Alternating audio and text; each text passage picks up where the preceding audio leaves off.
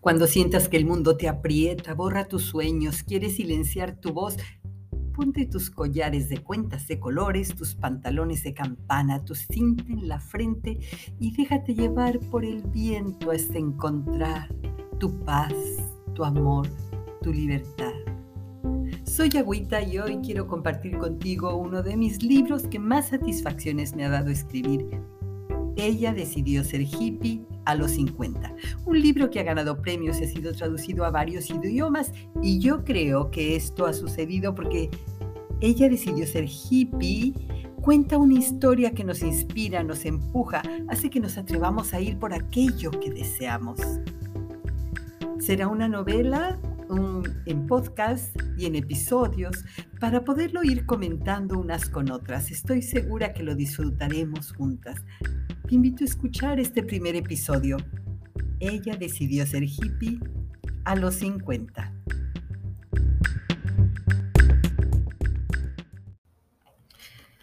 Capítulo 1 La decisión de ser hippie me apareció como un barrito en la adolescencia o la primera menstruación, sin ningún aviso y en el momento más inoportuno el día que cumplí 50. Y digo me pareció porque no fue una decisión que yo tomara, al menos no una que yo tomara con plena conciencia. Pensándolo bien, ni siquiera fue una decisión, fue una orden inesperada, un deseo irresistible y desconocido que surgió de algún sitio clandestino dentro de mi ser sobre el que las buenas razones nada pueden debe ser el mismo lugar donde se fragan los amores insensatos, aquellos amores que en casos célebres terminan en muertes célebres como el de Romeo y Julieta, y que en el caso del resto de las mortales terminan en desbarajustes nada gloriosos que ponen de cabeza la vida de las enamoradas y las dejan a las flacas con 10 kilos menos y a las gordas con 10 kilos más.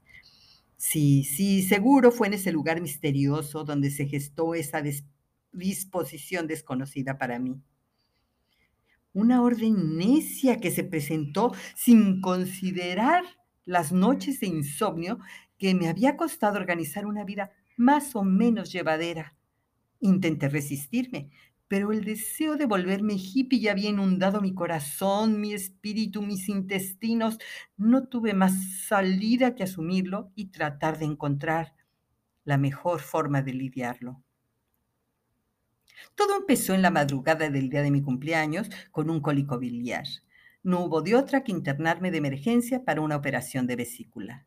Y fue ahí, en medio del quirófano, tendida boca arriba, esperando que un cuchillo afilado atravesara mi vientre, penetrara mis profundidades, llegara hasta mi vesícula biliar y me liberara para siempre de los espantosos dolores que me despertaban a medianoche por comer una inofensiva quesadilla de flor de calabaza en el almuerzo. Ahí empezó el cuento.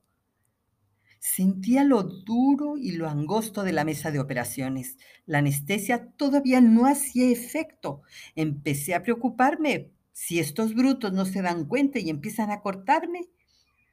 Intenté comunicárselos alguna de las figuras de lavatas blancas que iban y venían a mi alrededor, pero fue inútil.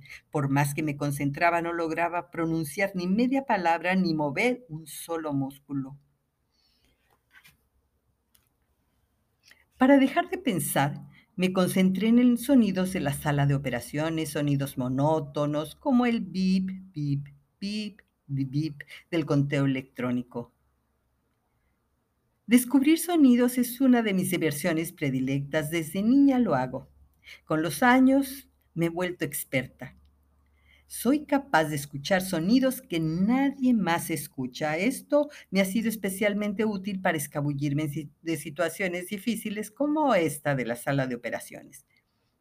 Cuando descubro un sonido que me interesa, lo rastreo. Y así me voy de sonido en sonido a lugares que me alejan de la situación difícil. Siempre quise utilizar esta habilidad en algo productivo, pero en aquellos tiempos no se me ocurría nada. Estaba convencida que un super oído solo servía para soñar o para que Superman atrapara delincuentes en Metrópolis. De pronto oí un portazo. Después, acordes de una canción llegaron hasta mí. Era una tonadita que se me hizo conocida. música de los Beatles. Aguzé el oído, me quedé inmóvil, sin parpadear, sin respirar, concentré todos mis sentidos para sintonizar mejor. Allí estaba, clara, perfecta. Help me, I need somebody help.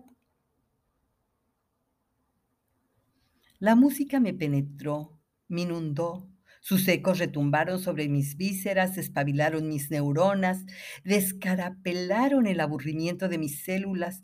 Su resonar vibró en todos los recovecos de mi ser y en esa humedad de invernadero que provoca la anestesia desportó un sueño arrumbado y desconocido.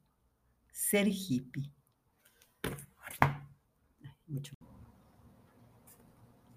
Y era de nochecita cuando me llevaron al cuarto. Mi familia estaba reunida y al verme todos me desearon feliz cumpleaños. ¿Cuánto tiempo había transcurrido desde mi ingreso al hospital?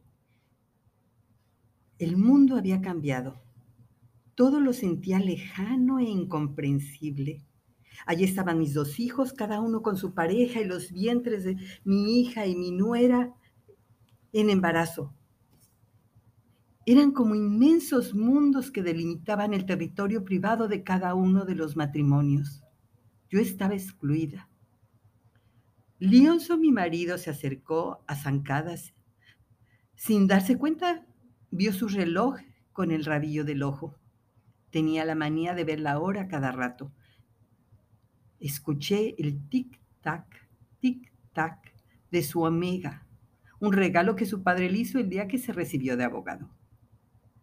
Yo estaba convencida de que un hechicero tirano habitaba las profundidades mecánicas de aquel viejísimo Omega. Cronometraba cada segundo de la vida de Leoncio y nunca le permitía dormir de más, ni ver un programa de televisión completo, ni hablar sobre sentimientos, ni disfrutar el placer de rascarse tranquilamente los huevos. Así que cuando se acercó, yo, con la mala costumbre de creer que lo que es bueno para mí es bueno para él, le dije, ¿por qué no tiras ese maldito reloj y nos volvemos hippies? Marqué cada letra para que me entendiera bien. Él hizo un gesto de impaciencia, me tapó la boca con el dedo y me dijo, no sé a qué te refieras, pero nada hay tan importante que no puede esperar a que salgas del hospital. Mi madre acomedida se acercó a mí. Su robusto cuerpo cubrió mi campo de visión. Se extendió como una planta trepadora por las paredes, el techo, la cama. Empecé a sentirme asfixiada. Su rostro se puso ceñudo. Con su mano sintió mi frente y con una voz agria gritó, Llamen a la enfermera, esta niña está ardiendo en fiebre. El tono agrio de su voz me hundió en el recuerdo de un día de campo cuando era adolescente. Un día claro en el bosque iluminado por el sol. El campo entero huele a primavera. Se oyen las risas de un grupo de muchachas y muchachos que llevan el pelo largo y corren descalzos repartiendo flores y gritando, haz el amor y no la guerra. Mi familia está acomodada a la sombra de un árbol. Mi hermana mayor, tirada boca abajo en un petate, lee El amante de Lady Chatterley. El libro está disfrazado como libro de texto con un forro azul y una etiqueta que dice geografía. Los hombres beben cerveza, las mujeres preparan el almuerzo mientras platican de todo y nada. Mi madre critica a los mechudos. Y Choi, mi amiga, me toma de la mano y me jala hasta donde están los hippies. Nos quitamos los zapatos y nos ponemos guías de bugambilia alrededor de la cintura.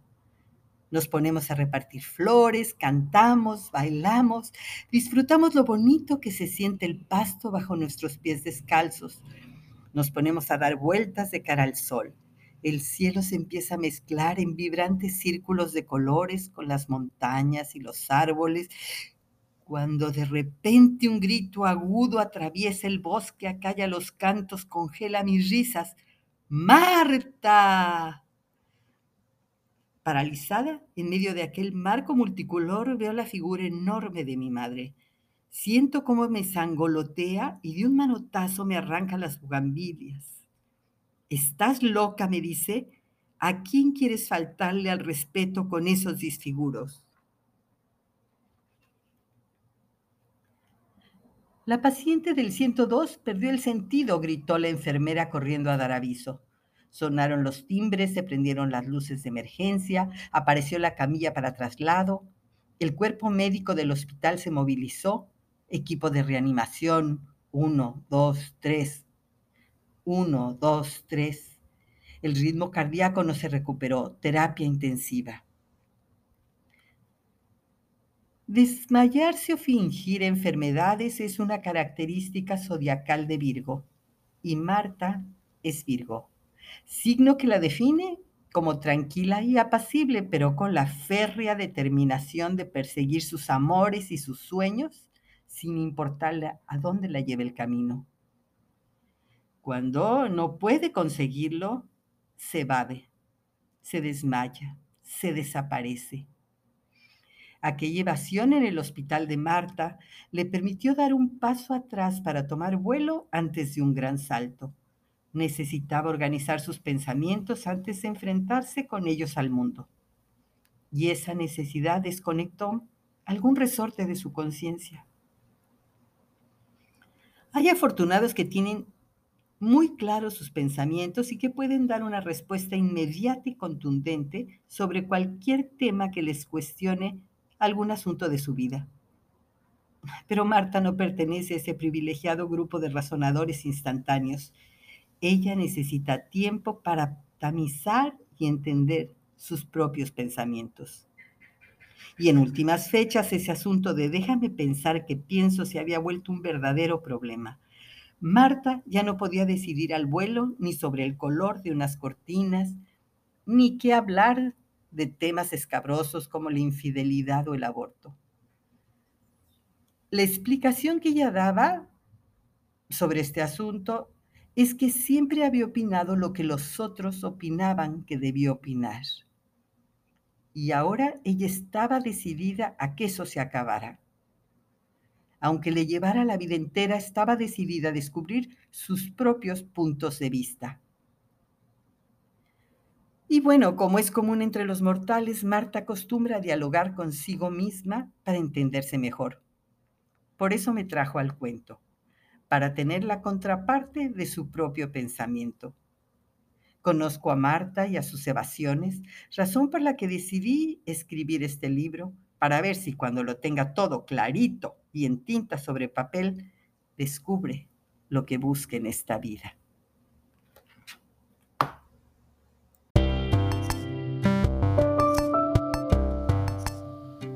¿Tendrá Marta la fuerza, el valor, la decisión de defender su sueño de volverse hippie a los 50 ante el mundo entero? Eso lo sabremos en el próximo capítulo. No te lo puedes perder.